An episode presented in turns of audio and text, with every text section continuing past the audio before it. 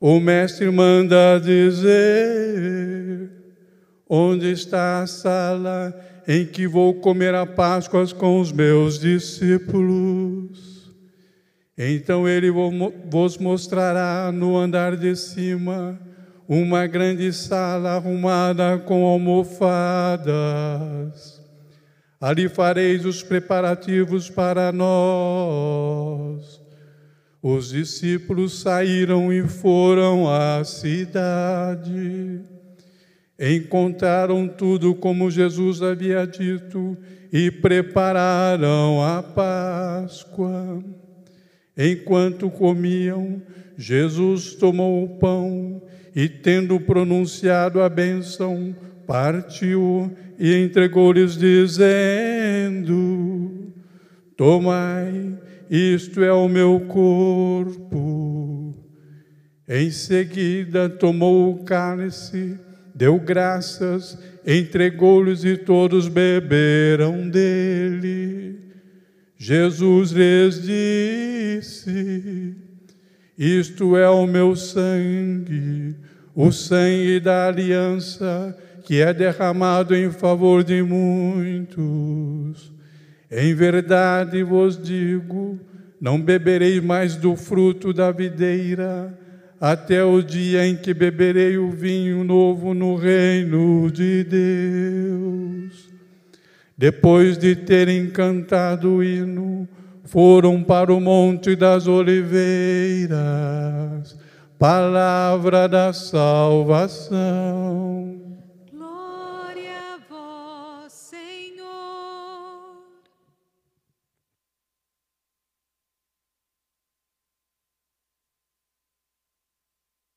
Diga comigo, fala, Senhor, que eu te escuto. O apóstolo Paulo dizia que o ser humano tem três dimensões: corpo, alma e espírito. Eu já expliquei diversas vezes sobre isso. Corpo, sabemos bem o que é. Alma tem uma certa confusão com espírito. Espírito e alma, pelo menos na visão paulina, não é a mesma coisa. Alma são pensamentos, sentimentos, emoções e desejos. E espírito é o princípio divino que mora dentro de nós. Veja, gente, essas dimensões têm duas realidades. Paulo dizia que há o homem exterior e há o homem interior.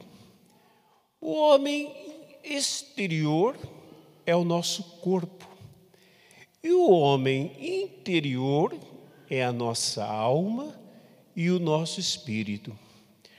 Para essas realidades, para essas dimensões, Jesus disse: Eu vim para que todos tenham vida e a tenham em abundância. O que ele quis dizer com isso? Que ele ofereceu a nós a sua vida. Então, essas três dimensões, essas duas realidades, estão impregnadas da vida de Jesus. Assim como nós também recebemos a vida. Mas nós sabemos, gente, que a vida não basta ser recebida. Quando nasce uma criança, não basta que ela nasça, ela precisa ser alimentada. Caso contrário, ela acaba morrendo. Então, a vida de Jesus, essa vida plena, essa vida abundante, que Ele ofereceu a nós precisa ser alimentada. Nós precisamos dar essa vida, principalmente a vida interior. A vida exterior, o homem interior, nós alimentamos com comida, mas também devemos alimentar a vida interior com comida, só que não comida material mas comida é, espiritual. Então, por isso que Jesus diz o seguinte: quem de mim se alimenta, também vive por mim. Quem de mim se alimenta, também vive por mim. Falando de maneira especial em relação ao homem interior. Qual é o alimento que alimenta a vida de Deus em nós? Na verdade, são alimentos. Na verdade, quatro alimentos principais: oração, palavra, reunião cristã e Eucaristia. São os quatro alimentos para o homem interior. Mas cada um dessas atividades, gente, oferece um aspecto próprio da vida de Cristo. Assim como também os alimentos que nós recebemos. Tudo nutre, tudo é alimento. Mas cada alimento tem uma função no nosso corpo. Não é tudo para a mesma coisa. Tudo para nutrir. Mas cada alimento tem uma função. Então, oração tem uma função, palavra tem uma função, Eucaristia tem uma função, reunião cristã tem uma função. Eu vi aqui, gente, em relação aos alimentos, que nós temos oito grupos de alimentos, mas que na verdade estão distribuídos em quatro níveis, vamos dizer assim. Nós temos os alimentos energéticos, né? nós alimentamos com carboidratos, temos os alimentos reguladores, fibras, vitaminas e minerais. Nós temos os alimentos construtores, proteína de origem animal e vegetal, e nós temos os energéticos extras, açúcares e gorduras. Os alimentos energéticos, o que, que eles realizam? Eles nos dão energia e força. Os, os alimentos reguladores, o que, que eles realizam? Eles controlam as funções do organismo. Os alimentos construtores, o que, que eles realizam? Eles trazem formação, desenvolvimento e manutenção de todos os órgãos do nosso corpo. E os alimentos energéticos, as gorduras, transportam vitamina do complexo B para o nosso organismo. Então veja, gente, como os alimentos têm funções diferentes. E essas coisas que eu disse para vocês, que alimentam a vida de Deus em nós. O que elas fazem? Cada coisa faz uma coisa. Veja, porque a gente fala assim, que através da oração a gente alimenta a vida de Cristo.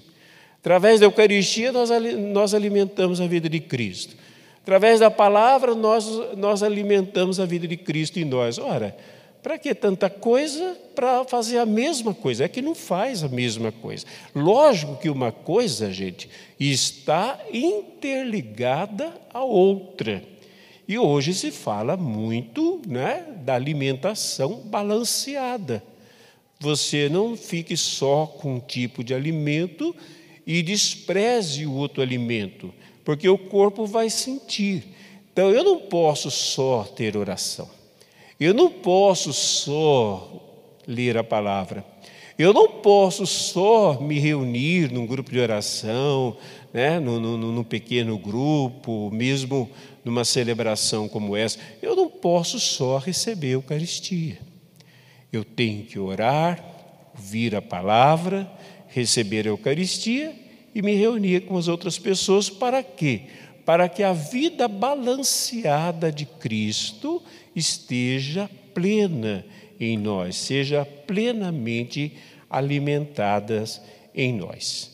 Então vamos ver um pouquinho o que, que cada um desses elementos que eu falei faz por nós. A oração, gente. A oração, ela nos oferece a energia, é a parte energética. Ela nos oferece a força de Cristo. Basta ver quando nós estamos fracos, desanimados, para baixo. Experimente ficar um tempo aqui na capela, ou mesmo na sua casa. Fica um tempo na presença de Deus. Gente, é uma renovação interior muito grande. Às vezes, gente, até física. Até física. Tem um caso muito interessante. Existem casos assim no, no mundo inteiro, mas tem um caso interessante no Brasil, que aconteceu em Minas Gerais, numa cidade chamada Rio Pomba. Uma senhora que eu tive a oportunidade de conversar uma vez por telefone. É, eu soube, o nome dela inteira não sei, mas ela era chamada de Lola. Ela viveu mais de 30 anos sem comer, sem beber e sem dormir. A única coisa que ela recebia era a Eucaristia e orava muito tempo. Fazia parte se vocês quiserem, vocês veem. Agora tudo tem na internet para comprovar. Só colocar lá Lola, Rio Pomba e vocês vão ver o que eu estou falando para vocês. Mas existem outros casos. Teresa Nilma e outros tantos, né? Tem gente que fala assim: ah, Deus não enche barriga. No caso dela, encheu sim. E por 30 anos, sem comer, sem beber e sem dormir. Isso, gente, não existe na ciência. Isso é impossível. Você ficar sem comer, sem beber e sem dormir, fica louco. E essa mulher ficou. ela já faleceu alguns anos atrás. Eu tive uma vez oportunidade de conversar com ela por telefone, né, por conta de um padre jesuíta, foi a Santa, Santa Branca, ele a conhecia, ele me colocou em contato com ela por telefone. Isso já faz muito tempo. Mas o objetivo da oração não é esse. Isso é um milagre, é um, é um fato extraordinário, né? que acontece é, raramente. O objetivo da oração é, é me fortalecer interiormente, me dar energia. Olha o que diz a palavra do Senhor. Mas os que esperam no Senhor, né? Renovarão suas forças, ganharão asas de águia, subirão e correrão e não se cansarão. Gente, quem ora muito não se cansa. Eu não estou falando do cansaço físico, falando do cansaço interior. E muitas vezes é o cansaço interior que traz o cansaço físico. Quantas pessoas que saem de férias, né? Tem, todos nós temos um dia de descanso na semana e que, apesar disso, não descansam, nem fisicamente, não conseguem dormir, ficam cansadas. Por quê? Porque interiormente estão cansadas. Agora, a oração, ela dá descanso interior e muitas vezes vai incidir também no exterior. É a função, é a energia que a oração nos concede a palavra de Deus, fazendo a comparação com os alimentos construtores, ela constrói. O que a palavra de Deus constrói em nós? Constrói a mente de Cristo.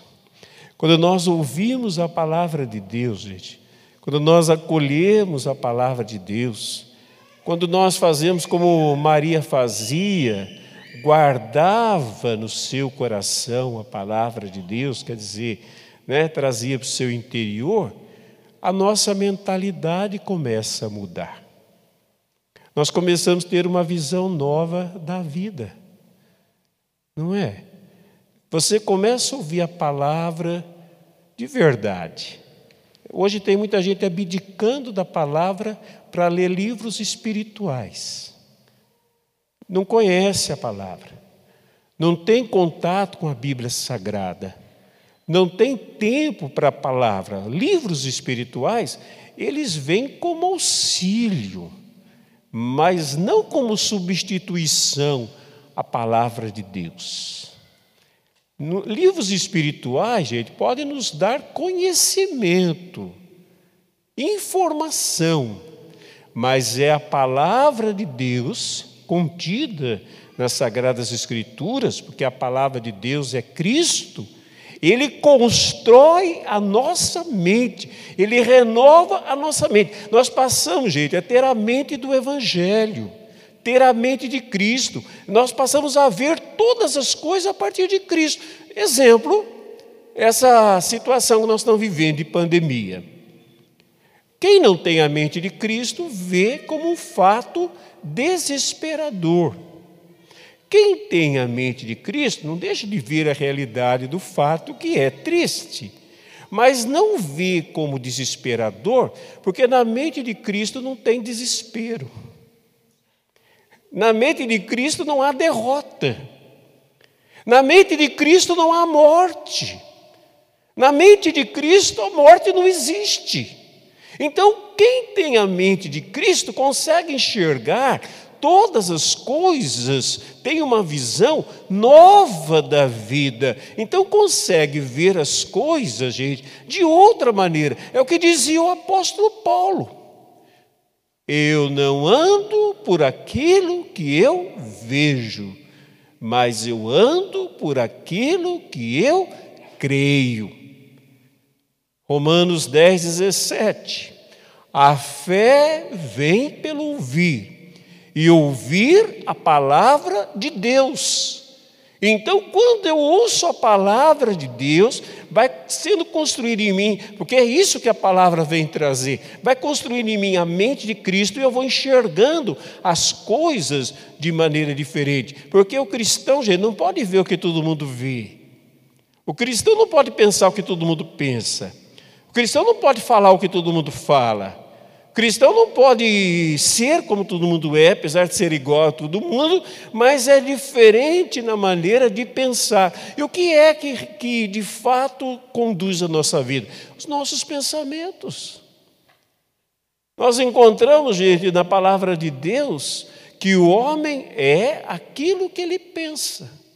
Se uma pessoa pensa de, de maneira derrotada, ainda que ela tenha sucesso, ela não consegue usufruir do sucesso, que para ela é derrota. Ela não vê nada, ela não enxerga nada. Aquilo que a gente costuma dizer, não enxerga um palmo diante do nariz, ela vive na escuridão, porque a palavra de Deus é a luz para o nosso caminho. Constrói. A reunião cristã, gente, ela é a energia extra que nós precisamos. Não é? Por quê? Porque ela nos dá o coração de Cristo. A única forma de nós recebermos o coração de Cristo, esse mês é o mês do Sagrado Coração de Jesus, né? mas a ideia do coração de Jesus não é a gente contemplar um coração, é a gente receber o coração de Jesus que, que é o coração de Jesus? Aprendei de mim, que sou manso e humilde de coração. Qual é o coração de Jesus? É o coração de amor, gente. Então, por isso que nós nos reunimos. Como é que nós vamos nos amar se nós é, nos mantivermos distantes uns dos outros? Estou falando da distância social, né, do isolamento social, não é isso. Mas se nós nos mantermos distantes. Tem gente que fala assim: ah, eu não vou à igreja, não, porque lá na igreja tem gente fofoqueira, lá na igreja. É, lógico que tem. Lógico que tem. É, gente, é só te, é, a hora que nós formos embora e fechar essa igreja aqui, vocês não vão ver um banco fofocando do outro banco um banco brigando com outro banco, um banco com ciúmes do outro banco. É porque nós estamos aqui nos bancos, é que nós temos tudo isso, somos nós que trazemos isso. Mas Deus mandou a gente amar gente perfeita, tem de ficar atrás de uma igreja perfeita. Não é? Às vezes, até mesmo quer ser uma pessoa perfeita, não no sentido de perfeição, que é o sentido bíblico de ser parecido com Cristo, mas no sentido moral de perfeição. Gente, é tá fadado ao fracasso. Está fadado ao fracasso. A pessoa que busca a santidade está fadada ao fracasso. Que coisa absurda! É absurda, mas é verdade, porque essa busca da santidade nada mais é do que perfeição moral. A santidade não é buscada, a santidade é acolhida. A santidade vem do coração de Cristo. E a gente acolhe, não é algo que eu conquisto com os meus esforços, que eu conquisto com a minha bondade, que eu conquisto de maneira material, é, moral, mas é algo que eu acolho dentro de mim e que vai me transformando naquele cujo coração é santo, que é Cristo. Mas aí, gente, isso vai sendo transformado não é só pela não é a oração, a palavra, mas é o relacionamento cristão. Aonde nós vamos sendo trabalhados nas nossas arestas, nos nossos defeitos, no nosso egoísmo. O que, que Jesus fala do coração humano? É do coração humano que vem tudo que não presta. Tudo que não presta vem no coração humano. Agora veja bem, gente, quando nós nos reunimos e Cristo está junto de nós, porque Ele prometeu: dois ou três eu estarei ali no meio deles. Esse alimento, gente, ele é uma energia extra. Por quê? Porque Cristo está ali para quê? Cristo está ali para nos transformar. Então, quando nós nos reunimos em nome de Jesus, não é um amontoado de gente, mas é uma reunião cristã, em nome de Cristo, para recebermos de Cristo o seu coração, a comunidade começa a ser transformada e começa a ter o coração de Cristo. Não é isso que nós encontramos no Ato dos Apóstolos? Eles tinham uma só alma e um só coração. O que queria, queria dizer isso? Eles estavam em consonância com Cristo. Em consonância com Cristo. Por isso, da importância dos pequenos grupos que facilita isso, né? Pequenas comunidades, das células que facilitam isso. E aí, gente, temos o último, o último alimento que tem tudo a ver com a solenidade de hoje. Né? Solenidade quer dizer uma festa muito importante, muito importante. Hoje à tarde o bispo até explicou, né? vocês podem ler na internet como que essa, quando que essa festa começou, porque começou, mas não vou explicar isso. Eu só quero dizer qual é o valor da Eucaristia na relação alimentar, porque a Eucaristia é um alimento. Não é verdade? Gente, é verdade que nós fazemos adoração Santíssima, mas adoração Santíssima não é, digamos assim, o principal. Jesus não falou, olha, eis-me o corpo, eis-me o sangue, adorem meu corpo e meu sangue. Ele não disse não adorem. Por isso nós adoramos. Mas o que ele disse? Tomai e comei, tomai e bebei. Não é isso? Comam, bebam. É esse o sentido principal. Tanto é, durante séculos e séculos, a igreja nem teve a chamada adoração santíssima. Foi muito tempo depois.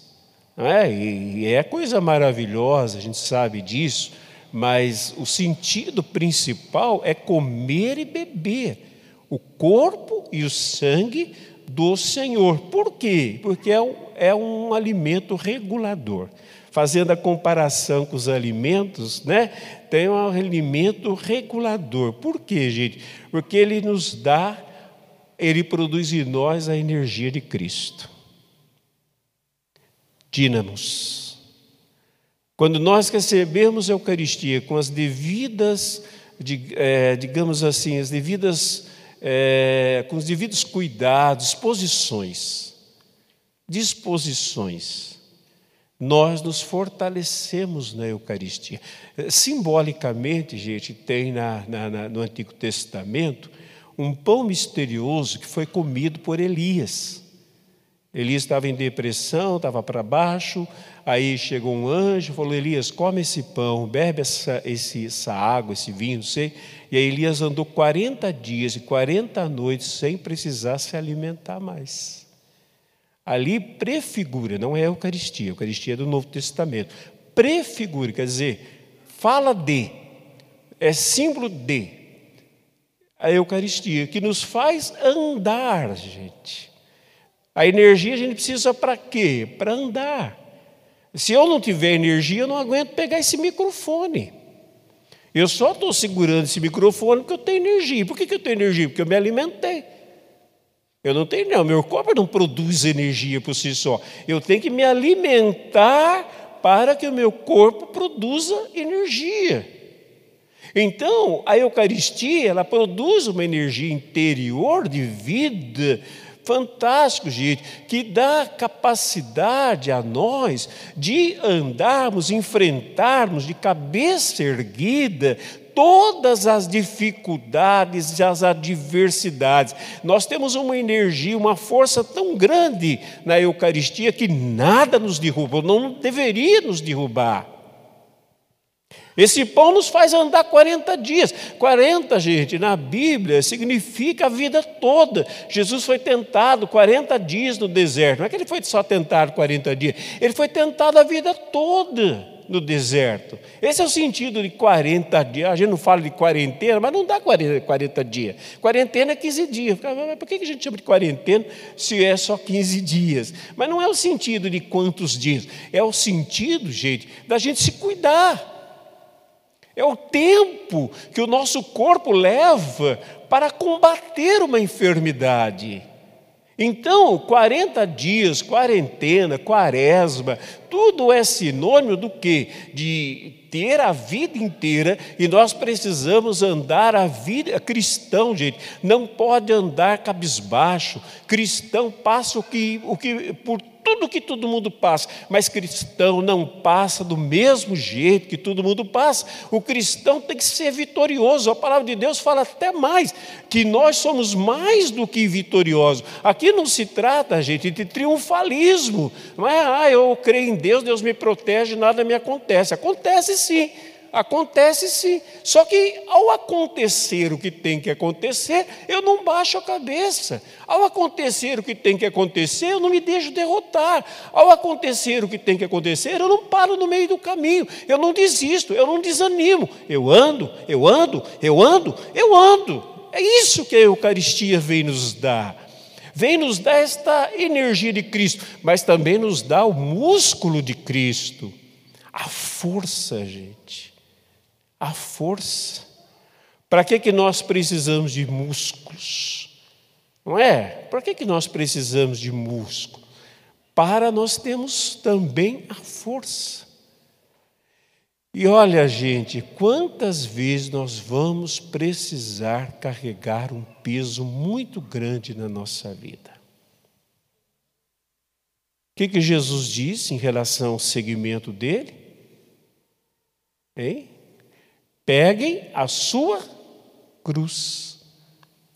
Geralmente nós associamos cruz a sofrimento. Eu já falei isso milhares de vezes. Cruz não pode ser associada a sofrimento, tem que ser associado ao amor. Ainda que na cruz de Cristo houve sofrimento, mas quando Cristo falou de cruz, ele falou-se de entrega, de amor. É esse o sentido da cruz de Cristo. Né? Por isso que Paulo diz: Eu não quero saber de mais nada não ser de Cristo e esse crucificado. Eu só quero me gloriar na cruz de nosso Senhor Jesus Cristo. Quer dizer, gente, que nós temos para viver a carregar o peso de amar, de fazer o bem, porque hoje é um peso. Sabe por que é um peso? Não é porque está tudo contra isso, é porque nós mesmos somos contra o amor, porque nós somos egoístas. Olha, por que, que muitos casamentos não dão certo? Um dia uma pessoa me falou assim, padre, é, meu casamento é uma cruz. O que, que a pessoa queria dizer? sofrimento, um peso. Eu falei assim, minha querida, se o seu casamento fosse uma cruz, estaria uma maravilha. O seu casamento é um trono, não uma cruz. Porque cruz é entrega, cruz é amor trono, que é querer ser honrado, paparicado, é isso que a gente quer. A gente quer ser paparicado, a gente quer ser cuidado, a gente quer tudo. Por que, que muitos casamentos não dão certo? Não tem um ditado que fala: dois bicudos não se beijam?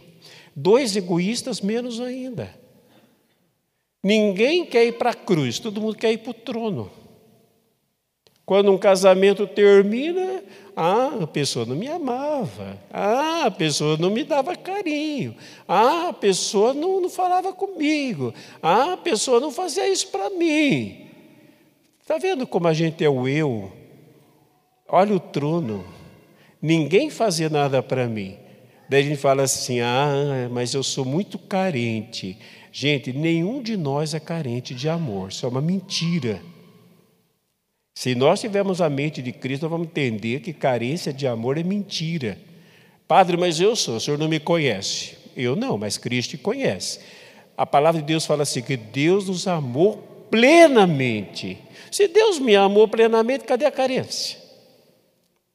Ah, padre, mas eu sou carente, eu faço terapia, eu, eu não sei. Sim, eu também sou. Mas nós não somos carentes de amor, gente. Nós somos carentes de amar. Vai amar para ver se não desaparece a carência.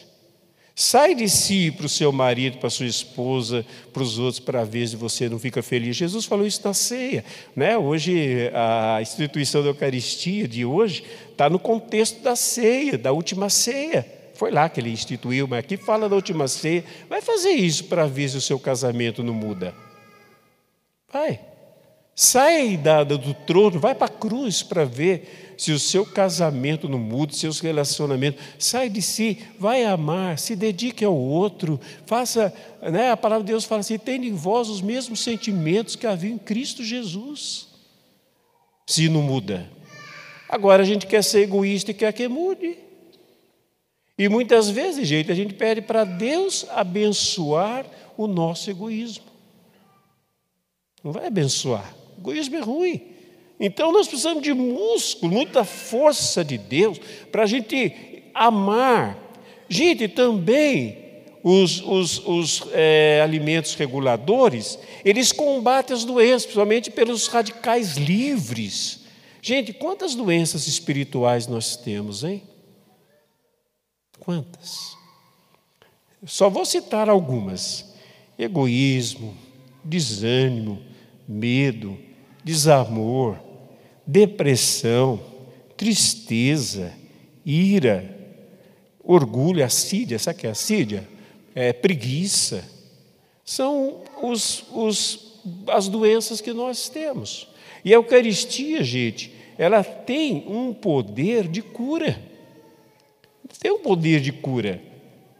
Pode até ter um poder, pode não, tem um poder de cura física também. Né? Eu conheci uma pessoa que sofria terrivelmente de um, de um problema na coluna, e ela, cada vez que ela ia comungar, ela dizia assim: me cura minha coluna. Um dia ela comungou e ela sentiu como se passasse um calor pela coluna dela, nunca mais ela tem problema na coluna. Mas isso não é que aconteça sempre, mas pode acontecer, porque ali está Jesus, aquele que cura não é verdade? Aquele que tem o poder de curar. Mas a cura que o Senhor quer fazer, como é um alimento para o homem interior, é esse alimento, é essa cura interior, assim, né? os radicais livres espirituais que estão nos adoecendo, gente. Eu me aproximo da Eucaristia para ser curado. É o que nós dizemos, Senhor. Dize uma só palavra e eu serei o quê? Mas na Bíblia não está escrito assim. Se é a palavra do centurião romano, como que está escrito lá? Senhor, eu não sou digno que entreis em minha casa, porque ele era pagão. Dize uma só palavra e meu servo será o quê? Curado. Porque cura e salvação são sinônimos, só ter, sinônimos. Então, diz uma só palavra. Quando a gente diz isso aí, tem gente que fala assim: mas por que a gente fala isso? Porque nós precisamos de cura, gente. Não é só porque nós somos indignos, porque mesmo confessando. Gente, coloca uma coisa na cabeça. Nós sempre seremos indignos, mesmo que eu apareça ali para comungar com cara e boca de santo, como muita gente gosta de fazer né, cheio de, de, dedos, mas eu vou ser indigno do mesmo jeito. Por mais que eu seja bom, eu vou ser indigno do mesmo jeito. Eu me aproximo da Eucaristia não por causa da minha dignidade, mas pela dignidade de Cristo que me chamou a cear com Ele. Né? Eis que estou à porta e bato, se abrir, entrarei e cearemos juntos. Não é porque eu sou santo, porque Ele é santo. Não é que eu sou bom, Ele é bom. Não é porque eu sou digno, porque Ele é digno. Por isso que eu me aproximo. É mesa de pecadores, não é mesa de santos. Os anjos não comungam, gente. Não isso, do jeito que nós fazemos. É uma mesa de pecadores. É lógico, pecadores arrependidos. Não pecadores sem vergonhas. Não pecadores sem vergonhas. Pecadores arrependidos, que não é remorso, pecadores que querem ser santos, que querem acolher a santidade. Senão, por que, que eu vou me aproximar da Eucaristia? Aí eu sou pecador, tem muita gente que faz o mau uso da graça, né? Ah, eu sou pecador, Cristo morreu por mim, eu então ele me fez merecedor e eu vou lá. A princípio é isso, mas eu vou lá para ser transformado em Cristo, para ser santo como Cristo. Essa é a disposição para me aproximar da Eucaristia. E não fazer da graça uma graça barata e uma desculpa para viver longe de Cristo, porque senão esse alimento não faz a transformação.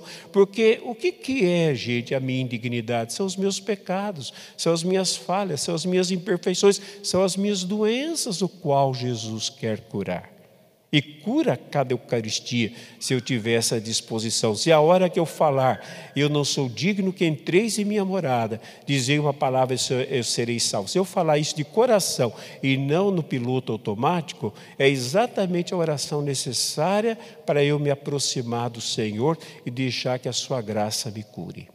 E eu termino, gente, com uma passagem bíblica, né, que fala sobre isso que diz assim: quem come a minha carne, precisa entender essa relação entre comida e Eucaristia. Quem come a minha carne e bebe meu sangue, quer dizer, a vida, tem a vida eterna, saúde, qualidade.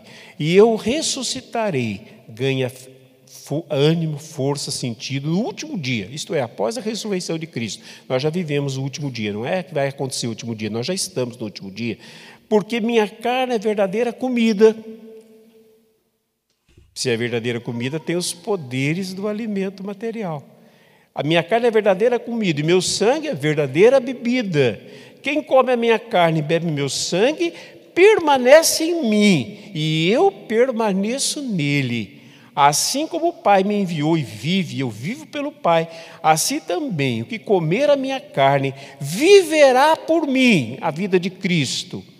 Este é o pão que desceu do céu, não como o maná que vossos pais comeram e morreram, o alimento físico, né? Que serve só para essa vida.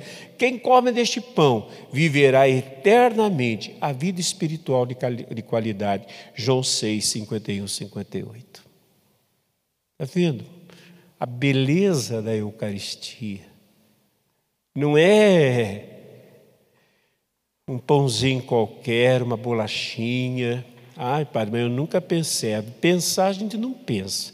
A gente só trata a Eucaristia como se nada fosse, como se fosse um vício espiritual. Só isso. Só isso. Vai, abre a boca, recebe, mas não sabe o que está recebendo e nem como receber. Gente, Paulo disse assim: quem come e bebe corpo e sangue do Senhor, indignamente, come e bebe a própria condenação. Paulo não estava dizendo em relação à santidade, porque ele sabia que não era isso. Ele estava dizendo, como nós acabamos de ouvir na segunda leitura de hoje, Cristo purifica a consciência.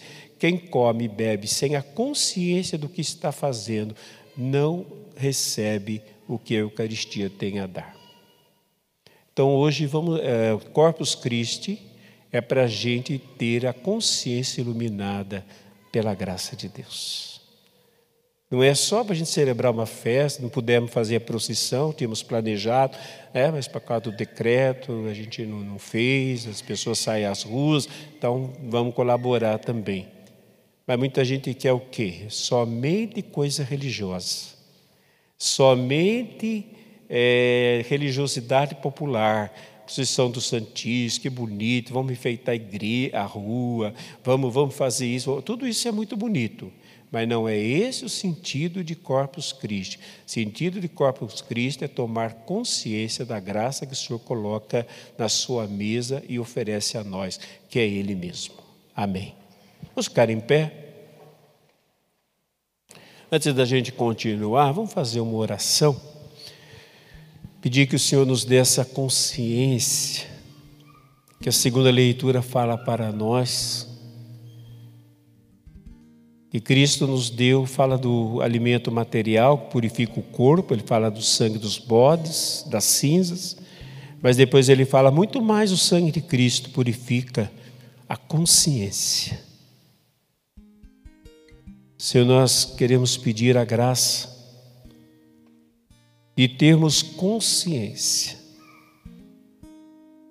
Senhor, nós queremos fugir da religiosidade, que é viver a fé por viver, como ritualismo, como preceito, mas não em espírito e verdade, como o Senhor quer ser adorado. Isso é fé. Relacionamento com o Senhor em espírito e verdade, isto é, com a consciência do que é, do que faz. Nós pedimos a graça, Senhor. Pedimos a graça que este alimento, entre outros alimentos espirituais, que o Senhor provê para nós, mas hoje de maneira especial, o alimento eucarístico, a sede do Senhor, a comunhão, seja para nós de fato aquilo que é corpo e sangue do Senhor, vida do Senhor, o que nós pedimos, Senhor. Nessa festa de Corpus Christi, Corpus Christi, corpo do Senhor, sangue do Senhor, nós pedimos a graça de uma consciência renovada, transformada, uma consciência crística do que é o que nós estamos hoje de maneira tão solene, tão, é, de maneira tão importante, nós estamos celebrando, que não seja simplesmente uma lembrança só mas uma realidade na nossa vida. Obrigado, Senhor, pelo dom da Eucaristia. Amém. Amém.